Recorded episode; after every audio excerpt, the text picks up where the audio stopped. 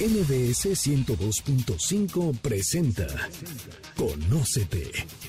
Andrea Vargas y Adelaida Harrison te ayudarán a encontrar la mejor versión de ti con el Enneagrama y otras herramientas de desarrollo humano. ¿Te atreves a conocerte? Iniciamos.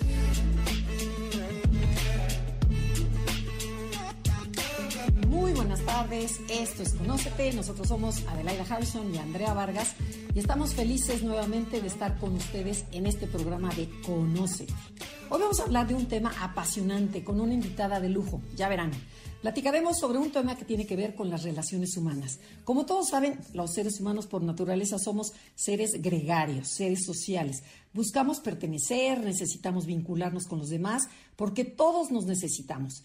Pero si observamos, nos daremos cuenta que hay personas que tienen ciertos dones, mayor capacidad o llámenle facilidad para conectar de manera profunda con el otro.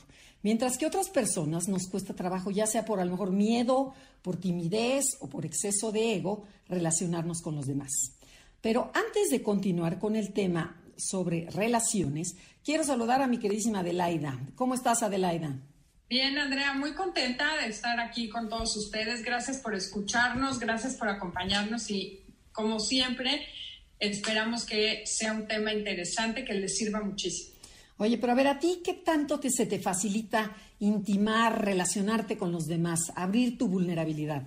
Fíjate que es chistoso, pero a, a medida que pasan, la, pasan los años y que hemos trabajado con el enagrama, yo me doy cuenta que ahora me encanta intimar. De hecho, es algo que me gusta, que busco, platicar con la gente, conocerla, conectarme. Y me doy cuenta que antes era cero intimidad, o sea, ni siquiera me daba cuenta de qué poco profundas eran mis relaciones. Y ahorita que me haces esa pregunta, digo, sí, claro, hoy en día a lo mejor amigas con las que me llevaba antes, como que las veo y digo, qué flojera estar hablando del tacón y la mascada. Y hay personas con las que ya me gusta tener una relación diferente. Entonces, me encantará que nuestra invitada nos explique por qué sucede eso, porque hasta te vuelve rara para amigas que antes tenías, que te llevabas muy bien, y de repente empiezas a buscar otro tipo de amistades con las que te conectas mejor. Y estoy segura que tiene algo que ver con eso de las relaciones y de la intimidad. Y para ello quiero presentar a nuestra gran amiga y además colaboradora, bueno, llevas mil años con nosotros, Rocío Arocha, bienvenida.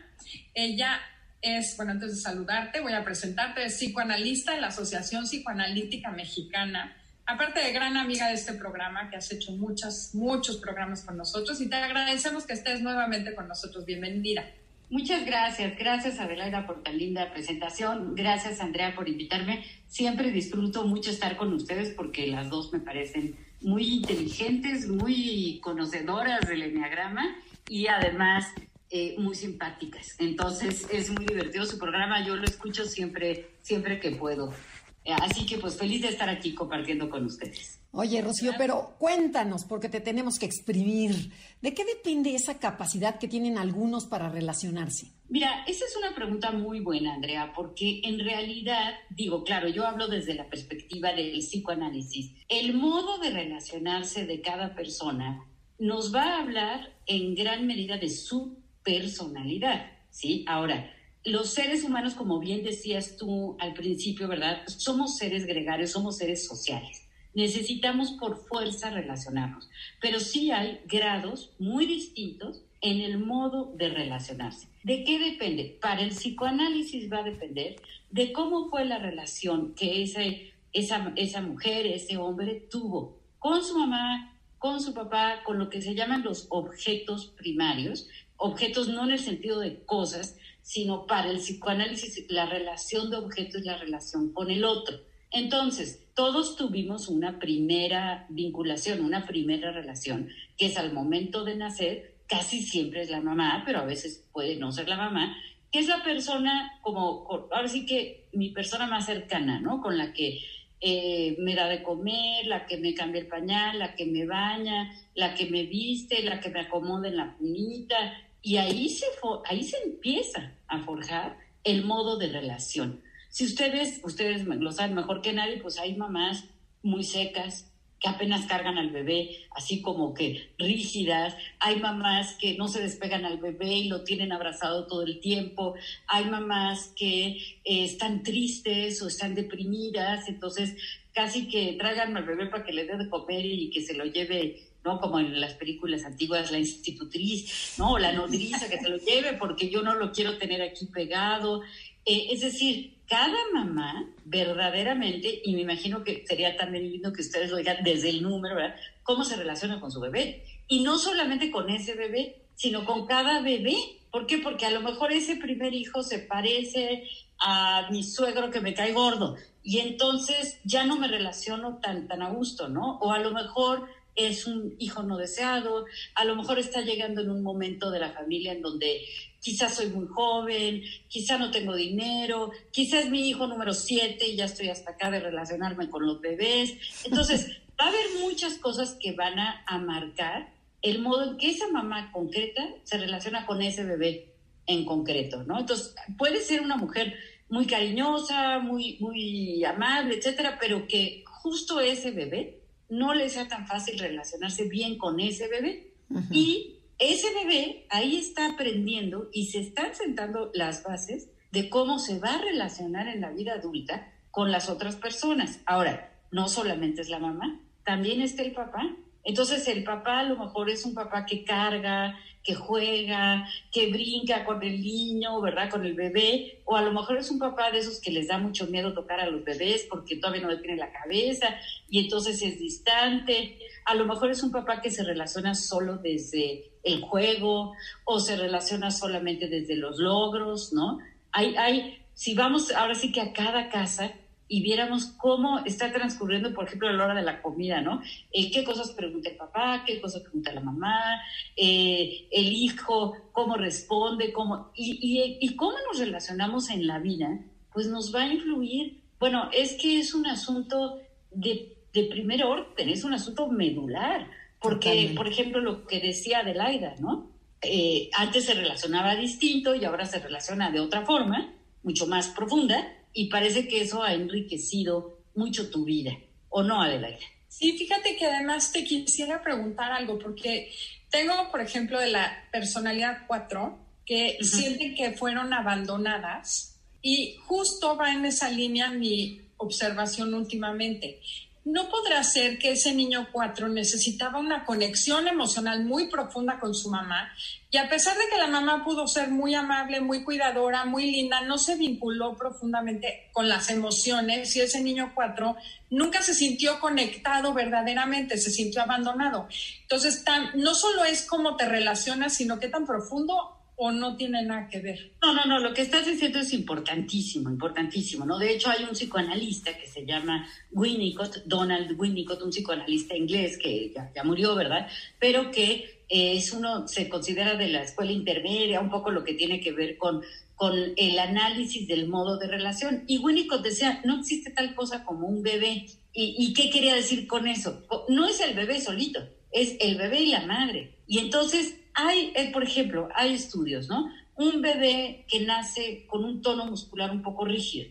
Y entonces la mamá, a la hora que lo carga, lo siente como así, como un poco que la está rechazando, porque no está pachoncito, aguadito, que se te recargue rico, ¿no?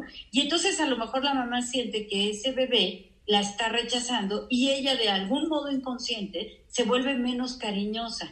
Y entonces es, es, es la diada, eso es lo que se llama la diada, ¿no? Son diada, dos personas. Son dos personas, la mamá y el bebé. Tal vez un bebé requiere de mucho eh, tocar, de mucho abrazo, de mucho contacto físico. Y tal vez tiene una mamá que el contacto físico como que no es lo suyo, que le da como más mm, miedo, este, reserva, etcétera, ¿no? Y entonces, claro, hay temperamentos que requieren mucho más. Entonces, no es que le vamos a echar la culpa a la mamá, porque eso, eso es un poco tonto, ¿no? Porque la mamá pues hace lo mejor que puede, pero la mamá tampoco es adivina, tiene que ir conociendo a su bebé, además la etapa en la que está teniendo a ese hijo, pues depende de tantas cosas, ¿no? Por ejemplo, en psicoanálisis hay un concepto que se llama la madre muerta, que quiere decir no que esté muerta, sino que está como muerta en vida, porque es una mujer que está profundamente deprimida. Vamos a suponer una señora que se le muere, no sé, sus padres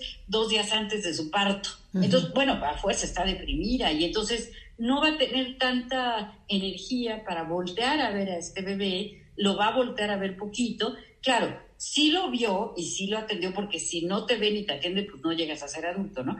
Pero probablemente lo vio poco, le dio poca atención y entonces es una gente que se ve convirtiendo en alguien que casi como que le da miedo vincularse, como que le da miedo abrazar, tocar. Y no solamente nos vinculamos desde luego a través del, del contacto físico, ¿no? Obviamente y naturalmente el contacto principal pues es el que se da de, de, alma a alma, de, corazón a corazón, ¿no? De, eh, Hoy me decía una jovencita, ay, es que no me gusta estudiar a distancia porque a mí me gusta abrazar a mis amigos en la universidad, ¿no? Y yo le decía, ¿y no crees que te puedes relacionar profundamente, aunque sea a través de la pantalla? Porque digo, yo soy psicoanalista y yo me la paso viendo pacientes y a través de la pantalla he tenido sesiones muy íntimas, muy profundas, muy intensas. Son cosas que, que son interesantes de revisar. No, bueno. Claro, es súper interesante ver esto y claro que puede haber intimidad a través de una pantalla o puede haber mucha soledad estando con la gente. Pero, a, pero a ver, Rocío, tú dices, si el bebé eh, desde su temperamento, porque a lo mejor aquí estás diciendo, bueno, la mamá a lo mejor es una mamá fría o a lo mejor eh, pero si el bebé, por el mismo temperamento, a lo mejor el bebé no quiere tanto a papacho. ¿Ves que cuántos niños que le agarras la mano así chiquitos y te dice, te la suelta? O sea, no quieren el abrazo, no quieren que, que los apapachen. Entonces, también mucho es el niño o siempre es la madre. Regresando al corte comercial, nos contestas esta pregunta. Y el tema del día de hoy, ¿cómo te relacionas con los demás?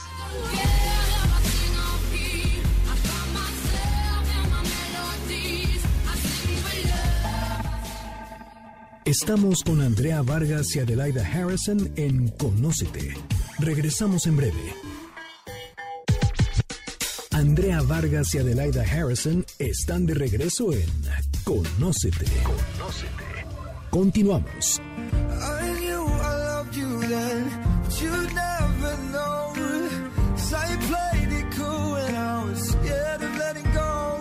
de regreso. Nosotros somos Adelaida Harrison y Andrea Vargas y estamos transmitiendo desde nuestras casas vía Zoom debido a esta pandemia, pero estamos felices de estar nuevamente con ustedes.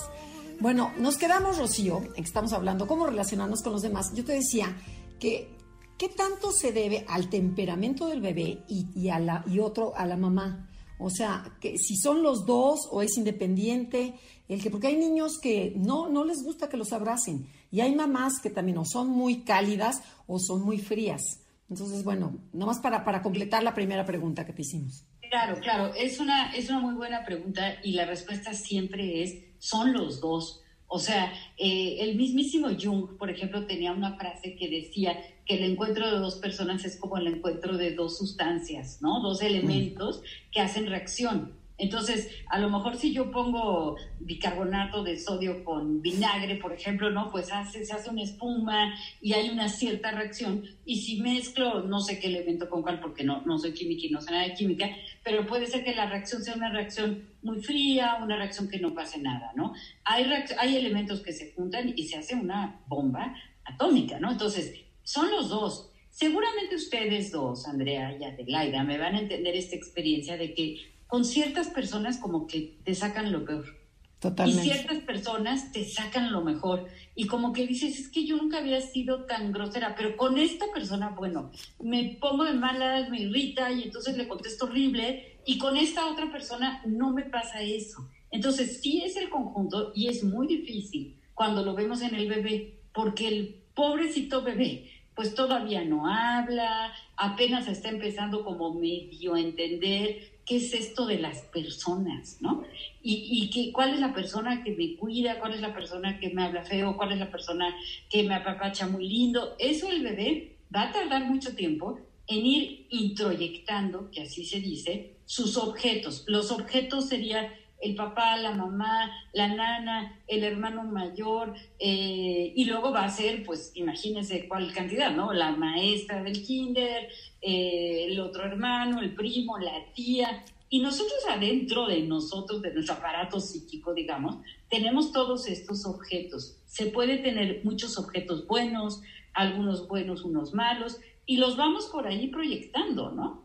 Entonces, claro que es la diada va a depender de muchísimas cosas, no se puede decir una sola cosa. Si la mamá estaba esperando al bebé, eh, era un embarazo deseado, si no era deseado, qué lata le dio en el embarazo, no le dio lata, qué estudios le hicieron, le dijeron que iba a tener un niño con problemas o no, a la hora que el bebé nace la mamá siente apoyo de su pareja o no lo siente, eh, en fin, etapas de la vida que estás viviendo, ¿no? Por eso, por ejemplo, las que tenemos más de un hijo, pues tenemos una relación bien distinta con cada uno de ellos, ¿no? Totalmente. Porque es el conjunto, son los dos, siempre somos dos los que cuando estamos frente a frente, eh, tú sacas algo de mí, yo saco algo de ti y se da un modo de relación que va a ser distinto si yo me tomo un café solo con Andrea o si me tomo un café sola con Adelaide. Vamos a hablar de otras cosas, yo me voy a portar diferente, aunque trate de ser muy congruente, pero es que cada quien Sí, cada persona te despierta algo diferente, ¿no? Son mezclas diferentes.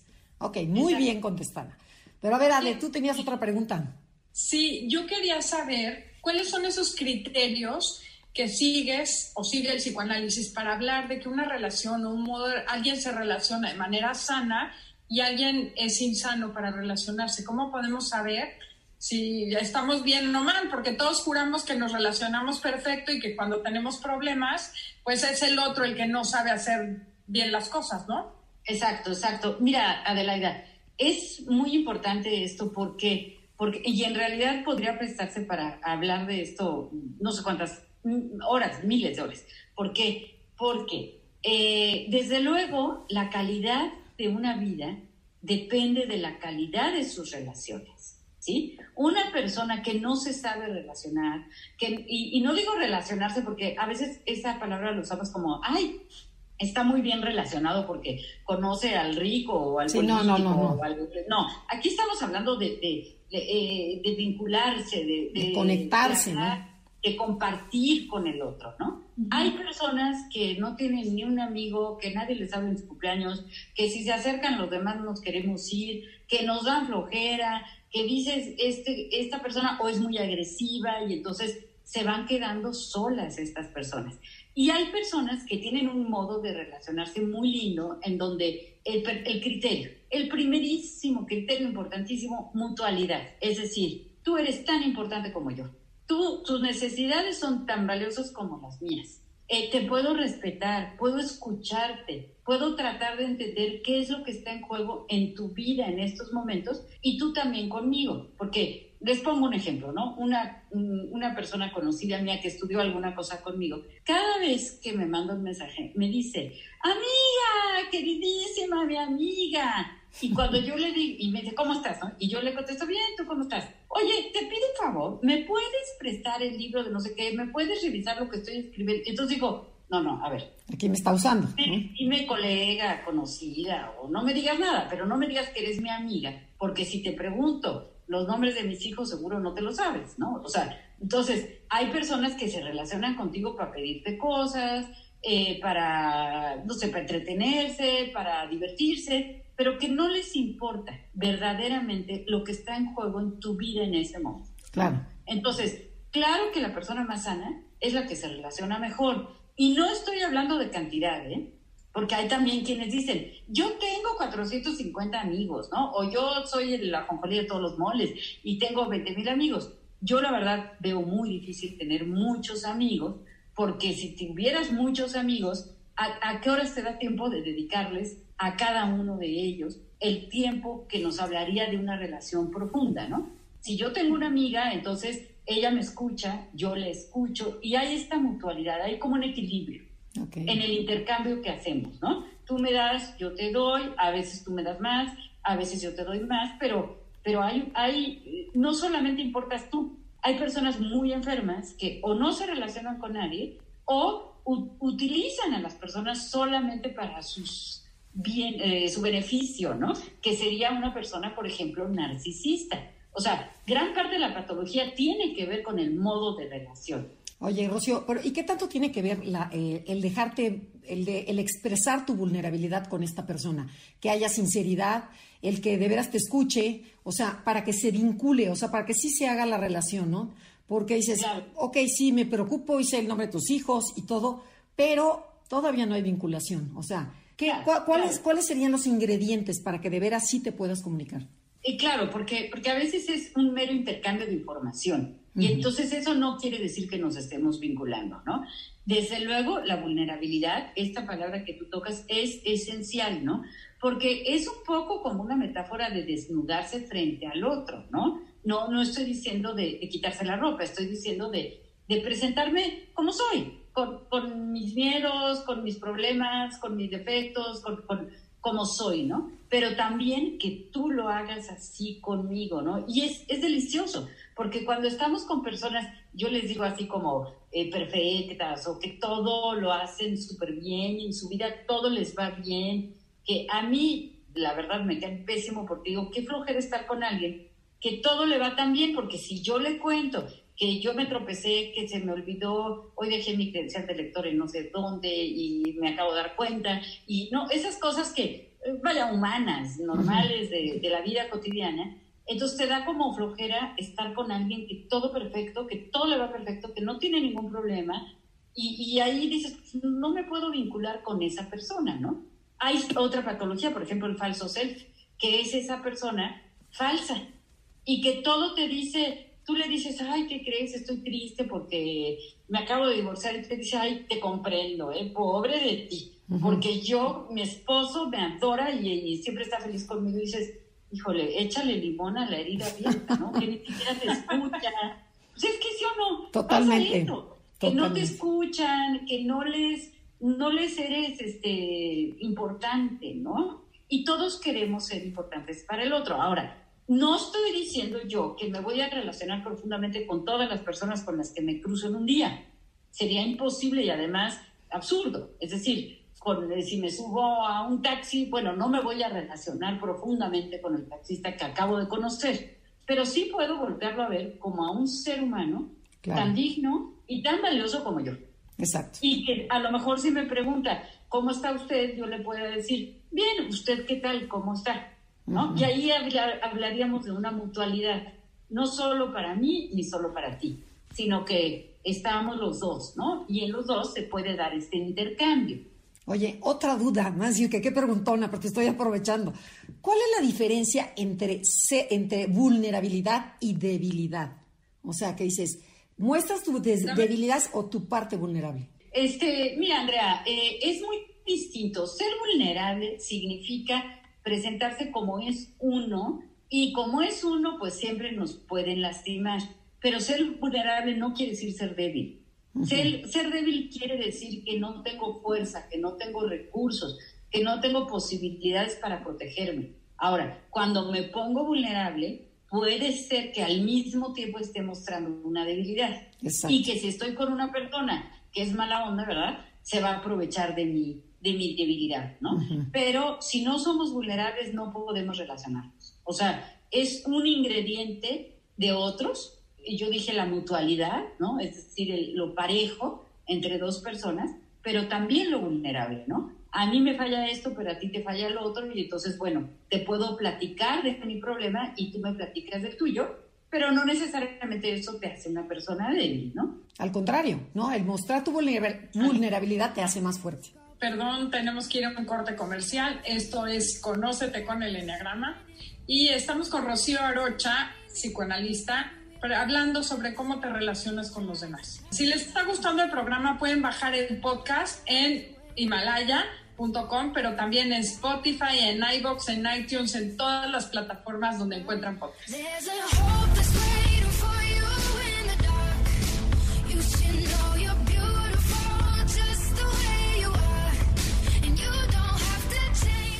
Si te está gustando el programa, puedes escuchar el podcast en www.mbsnoticias.com diagonal programas diagonal conócete. Regresamos. Conócete. Síguenos en Twitter, arroba NAConócete. Arroba NAConócete. Continuamos.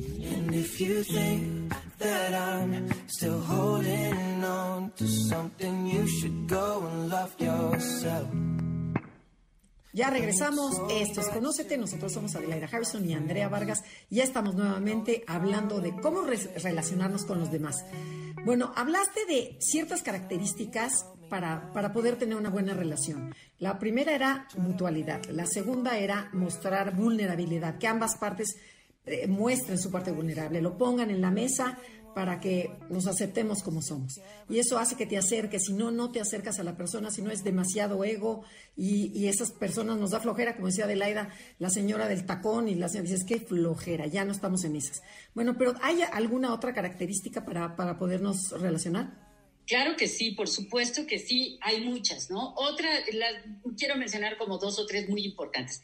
Una, la empatía que la empatía significa la capacidad de ponerme en los zapatos del otro, sabiendo que es el otro, no soy yo, es el otro, pero puedo decir más o menos, te entiendo cómo te sientes, pero más o menos, ¿eh? porque eh, como dicen en la filosofía, yo no puedo saber nunca cómo es tu dolor de muelas, porque si yo no lo estoy teniendo en el momento, no puedo saber cómo es el tuyo, pero como sí me ha dolido alguna vez una muela, puedo más o menos imaginarme, más o menos recrear, ¿verdad?, en mi mente, que cuando te duele la muela, la verdad, también te duele la cabeza, estás irritable, te urge ya ir al dentista, en fin, ¿no? Entonces, empatía. Otro elemento fundamental, el respeto. El respeto que significa que aunque no pienses como yo, aunque opines distinto, aunque tengas una idea que no es igual a la mía, la puedo escuchar y no te tengo que, forzar, ¿verdad? Que torcer la mano a que a fuerza pienses como yo pienso, que yo puedo respetar y no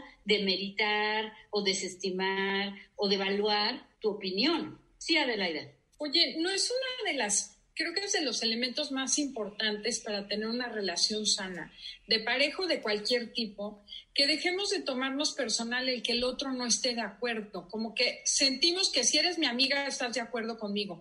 Y si me dices que piensas diferente, nos sentimos agredidos, nos sentimos descalificados. O sea, hay una tendencia enorme a relacionar si me aceptas a mí como persona, tienes que estar de acuerdo conmigo. Y esto que estás diciendo es al contrario, aceptar que no piensas igual y a pesar de eso me llevo contigo. Bueno, es que totalmente, es que hay personas que están mal, mal, que son narcisistas, que están muy mal y que dicen o estás de mi lado o estás en mi contra. ¿no?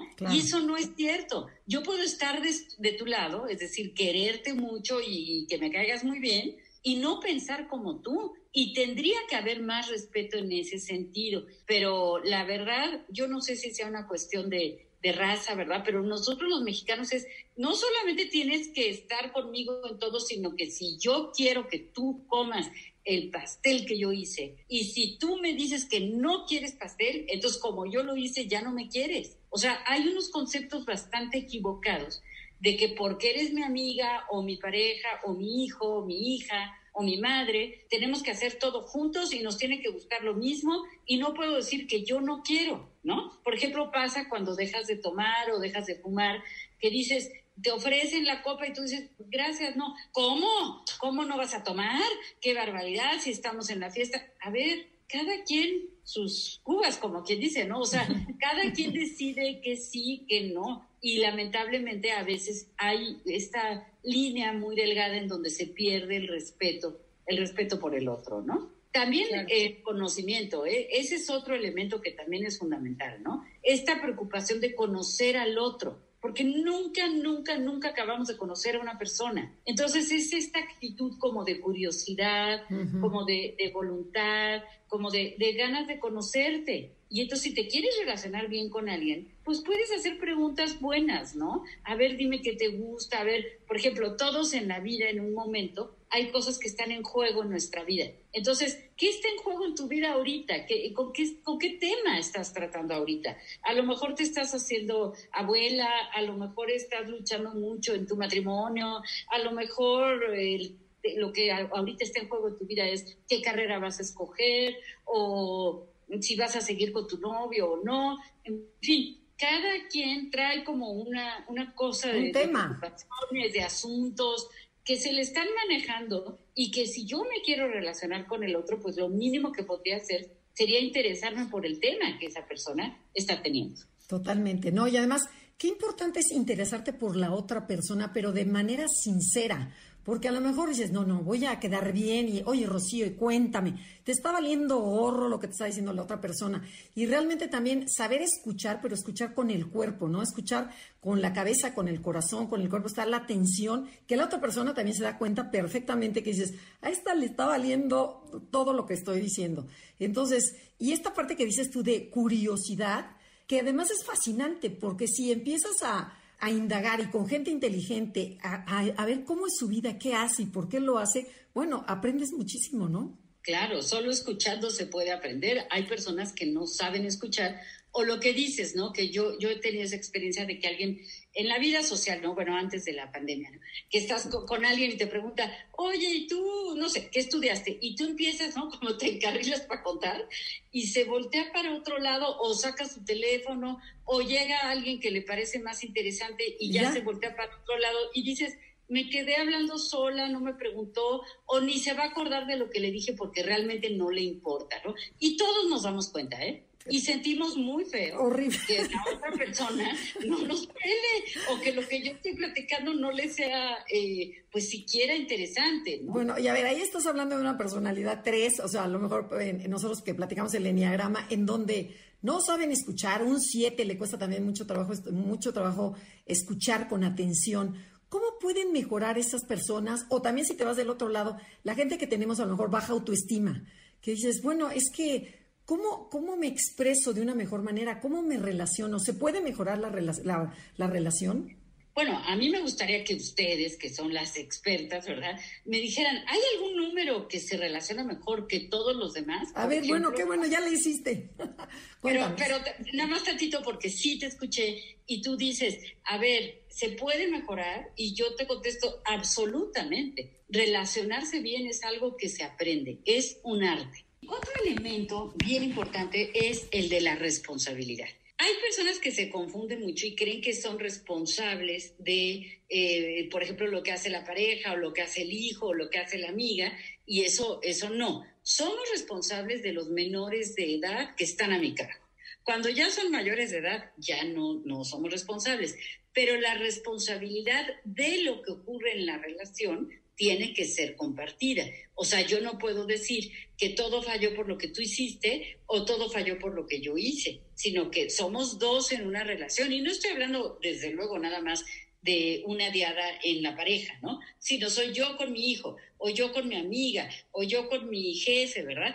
Bueno, entre los dos se está dando una relación y cada uno tendría que hacerse responsable de lo que dijo, de lo que hizo, de lo que no hizo, porque vamos a suponer que quedo con una amiga de eh, tomar un café vía plataforma digital a las 3 de la tarde y mi amiga no se conecta o se conecta a las 3.25 y a lo mejor yo nada más tenía 40 minutos para platicar con ella, pero no se hace responsable de que entró tarde. Y entonces este, yo me quedo, le digo, oye, ¿por qué tan tarde? No, no, yo sí lo hice a tiempo, por ejemplo, ¿no? Entonces no se está haciendo responsable.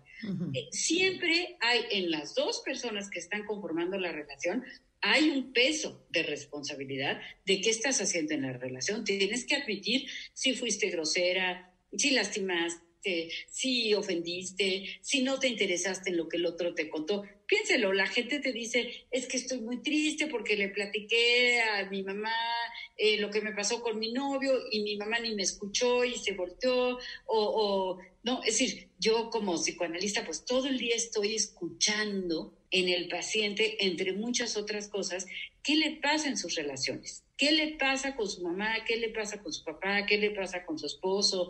O sea, somos seres de relación y lo que está ocurriendo en nuestras relaciones va a incidir definitivamente en nuestra calidad de vida y en nuestro estado de ánimo, ¿no? Entonces, hay que hacernos responsables también. Si el otro se portó mal conmigo, a ver, ¿tú qué hiciste, mi reina? Porque para bailar se necesitan dos, ¿no? Entonces, muchas veces alguien te dice, es que mi esposo es un grosero y es un seco, o mi hijo.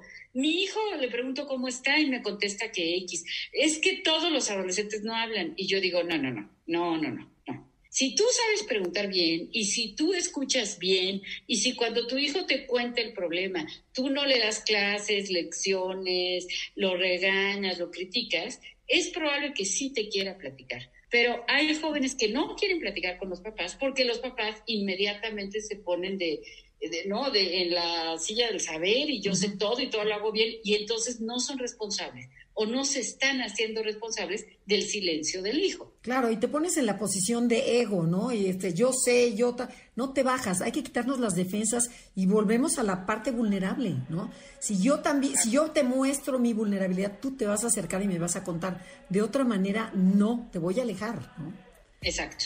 Tenemos que ir a un corte comercial. Esto es Conócete y el tema del día de, de hoy, cómo te relacionas con los demás.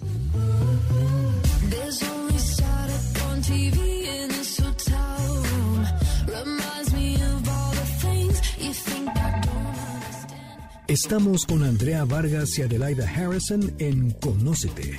Regresamos en breve. Andrea Vargas y Adelaida Harrison están de regreso en Conócete. Continuamos.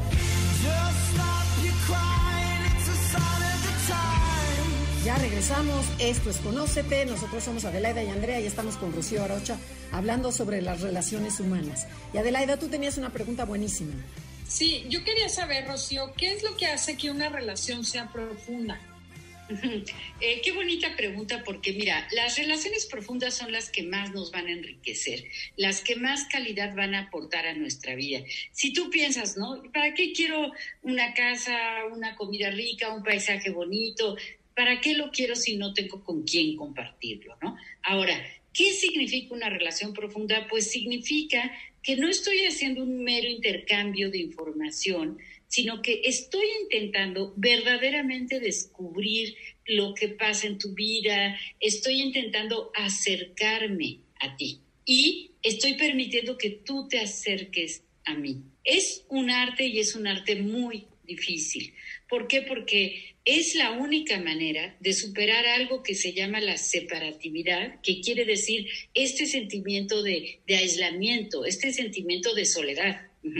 Porque finalmente, la neta, neta del planeta, pues es que todos estamos solos, ¿no? Es decir, yo sola cargo con mi vida, yo eh, en el día de mi muerte me voy a morir voy a atravesar por esa experiencia sola, aunque tenga a mi alrededor en mi lecho de muerte 300 personas que, me quieran mucho, ¿no? Es decir, así como atravieso por la vida en soledad, voy conmigo a todas partes, pero de repente me gusta muchísimo poder compartir con otro que más o menos ha sentido eso que yo he sentido, que más o menos entiende eso que yo entiendo, que más o menos comparte esa interpretación que yo tengo de la vida y que entonces decimos, tenemos muchas cosas en común, pero es no, no las cosas en común de que a ti te gusta la pizza hawaiana y a mí también, sino las cosas en común como, como de esencia, ¿no? Como de cómo estamos entendiendo la vida, el trabajo, la amistad, la edad, la vejez, eh, en fin, ¿no? Todas estas cosas que nos atañen como seres humanos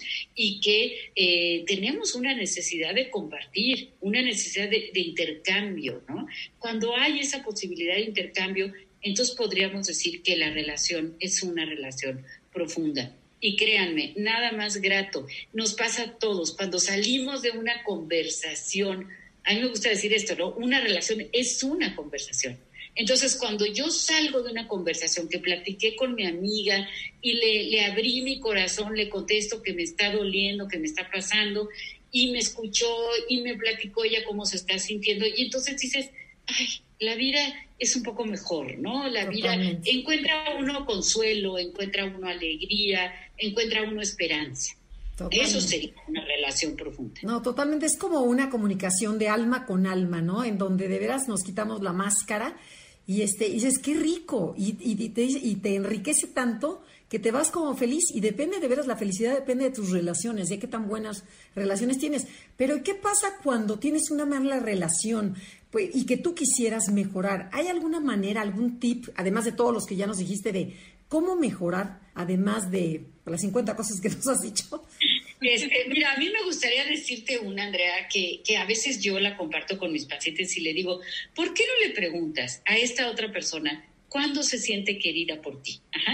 Por ejemplo, yo puedo llegar con uno de mis hijos y decirle, hace poco lo hice con uno de mis hijos y le dije, ¿cuándo tú te sabes querido por mí? O sea, cuando yo hago qué, tú dices, ay, mi mamá me quiere mucho, ¿no? Entonces me dijo, cuando me escuches todo mi rollo del trabajo, porque de repente me, me, cuenta toda la historia de los recursos humanos del jefe y el otro y el equipo y que no sé qué, y, y es toda una maraña, digamos, ¿no? Que, que él quiere hablarla, quiere compartirla y quiere mi opinión, lo cual pues a mí me resulta muy honroso, ¿no? Y entonces me da mucho gusto que me pregunte, pero él me dice, cuando me escuchas bien y luego me das tu opinión, me siento muy, muy querido. Yo pensaba que se sentía más querido cuando él, él, ya vive en su departamento, ¿no? Y entonces cuando me invita a su casa, pues a mí me gusta llevarle comida. Y entonces yo pensaba que eso para él era así como, ay, mi mamá tan linda que me trajo eh, tal platillo, ¿no? No, él se siente más querido cuando yo escucho con atención sus asuntos de trabajo. Entonces, cada persona eh, tenemos el modo en el que el otro nos hace sentir queridos. Uh -huh. Es bonito preguntarle al otro, ¿Cómo, ¿Cómo te das cuenta que yo te quiero? ¿Cuando hago qué? Y entonces el otro me dice, pues cuando me escuchas o cuando me acompañas o cuando me das un consejo o cuando te quedas callado junto a mí o cuando si estoy llorando me apapachas. O sea, hay muchos modos de que el otro puede saber que a mí me importa. Y hay que preguntarlo porque no necesariamente es igual eh, para todos ni es igual siempre. Va cambiando, ¿no? A veces necesitamos estar en compañía calladitos. Totalmente. A veces necesitamos que hablen con nosotros, a veces queremos que nos pregunten, a veces no les ha pasado seguro que te pasa algo y dices, te lo voy a contar, pero no quiero que me digas nada, nada más te que lo quiero contar. Uh -huh. claro, a veces no quieres que te diga. Entonces, sí, sí. no me soluciones, no quiero soluciones. Exacto, no, no me des consejos, ¿no? Déjame nada más que hable, ¿no? Pero bueno, claro. Eh, Pero qué bonita, muy... qué bonita pregunta, no se me hubiera ocurrido. Y claro, wow. y, y, cada persona tiene una manera, es como los lenguajes del amor, ¿no? Cada persona es, es diferente. ¿Cómo te gustaría, cómo te sientes querido por mí? ¿Cuándo qué? ¿Cuándo hago qué? Está, está sí. padrísimo. Sí. Ya, de sí, tú sí, tenías otra pregunta. Eh, quería saber, porque estamos hablando de relaciones. Sí. ¿La soledad es positiva o negativa? ¿Y eh, qué tal la soledad? Claro, claro. Mira, eh, la soledad tiene como mala fama y está mal que tenga mala fama. ¿Por qué? Porque cuando estoy en soledad estoy conmigo. Es el único momento en el que estoy verdaderamente solo conmigo. Y entonces cuando estoy conmigo me puedo conocer, me puedo preguntar, puedo darme cuenta qué me importa, qué me gusta, qué no me gusta, qué cosas quiero seguir haciendo en mi vida, qué cosas no. Una persona que no sabe estar, estar sola, busca el otro, pero ahora sí que yo digo como si fuera un bufón, como si fuera su entretenimiento, como si fuera quien me va a divertir o quien me va a quitar de estar conmigo. La persona que mejor sepa estar con ella misma sola es la que cuando esté con el otro se va a poder relacionar mejor. Lamentablemente tiene mala fama la soledad, pero es cuando no se ha entendido bien el concepto de soledad, que en realidad ahí estaríamos tocando otro concepto que es desolación.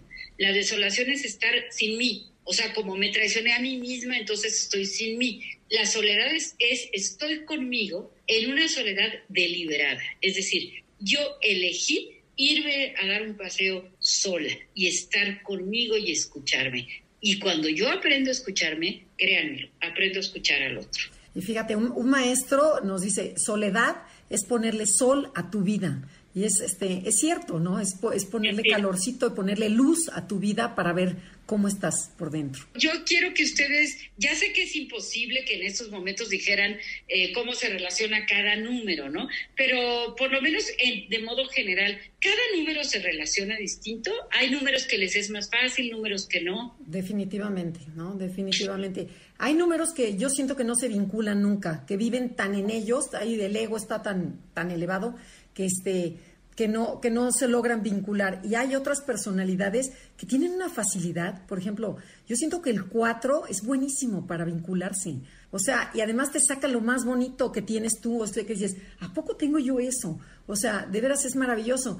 Y luego, por ejemplo, un 5 que vive, que son solitarios, si le sabes, como tú dices, si le sabes preguntar, la pregunta, hacerle la pregunta correcta, bueno, es un libro abierto también, pero hay que hacerlo de veras con curiosidad y con cariño y con interés real. O sea, yo creo que ahí está, ahí está la clave, ¿no? Este, o tú qué otra de Laida, por ejemplo, que, que quién, quién se vincula fácilmente. Fíjate que es que con todo lo que estuviste diciendo que escuché, yo creo que todas las personalidades, el ego se, se desarrolla para vincularnos con nuestros papás y para establecer esa relación que tanto necesitamos los seres humanos. Pero al final del día, eso mismo que usamos y repetimos automáticamente con otras personas no funciona.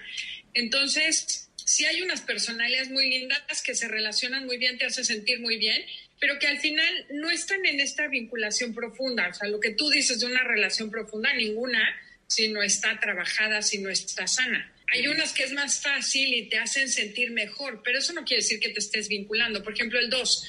El 2 que es el que te hace sentir lindo, colaboradora, y que mona, te escucho, soy empática, pero al final si el 2 no está consigo mismo no puede no puedes conectar con esa persona. Entonces creo que todo lo que has dicho tiene que ver mucho con, con el trabajo personal, que puede ser a través del enneagrama o a través de otras herramientas, pero necesitas conocerte para poder querer estar con el otro. Esto que dices tú, Adelaida, de, de, la repetición, ¿no? Eso pasa muchísimo, el psicoanálisis lo estudia mucho. Repito, el modo de relación que tuve con mis padres, ese lo voy a ir repitiendo, replicando, ¿verdad?, en otros lugares.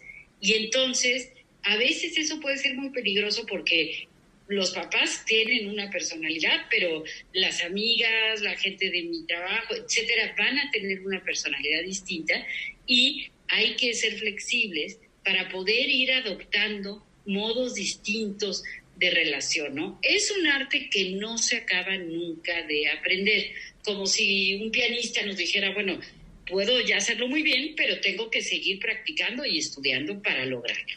Qué, interesante, porque sí, a lo mejor dices, es que en mi casa se acostumbraba a hacer esto, en mi casa mi mamá era muy fría. Dices, entonces yo tengo el permiso de ser así. Dices, no, ve adaptando, ve cambiando, ve viendo cómo hay personas que sí se relacionan, qué hacen, qué es, cuál es esa magia que tienen, ¿no?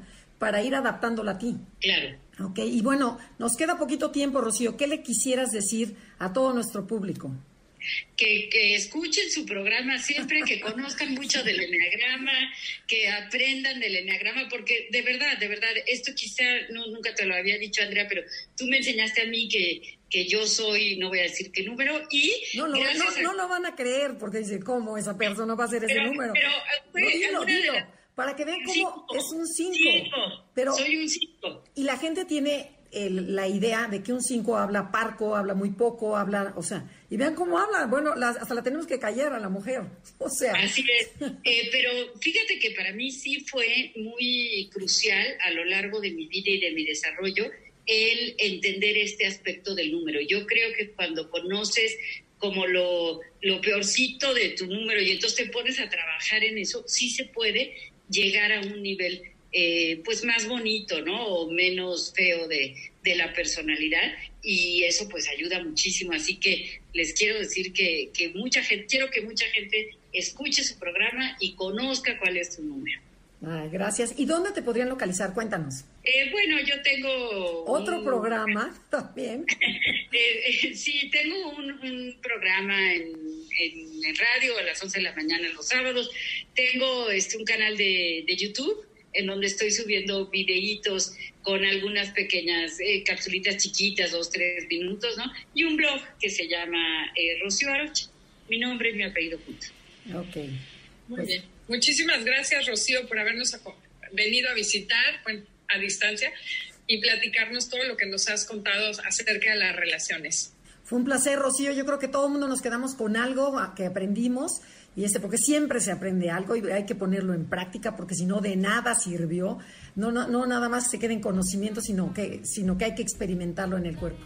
Y gracias a todos ustedes por escucharnos y acompañarnos cada semana. Esperamos, los esperamos la semana que entra. Gracias, Janine. Gracias, Felipe, por armar el rompecabezas. Y los dejamos con Concha León Portilla en Enlace 50. Hasta la próxima.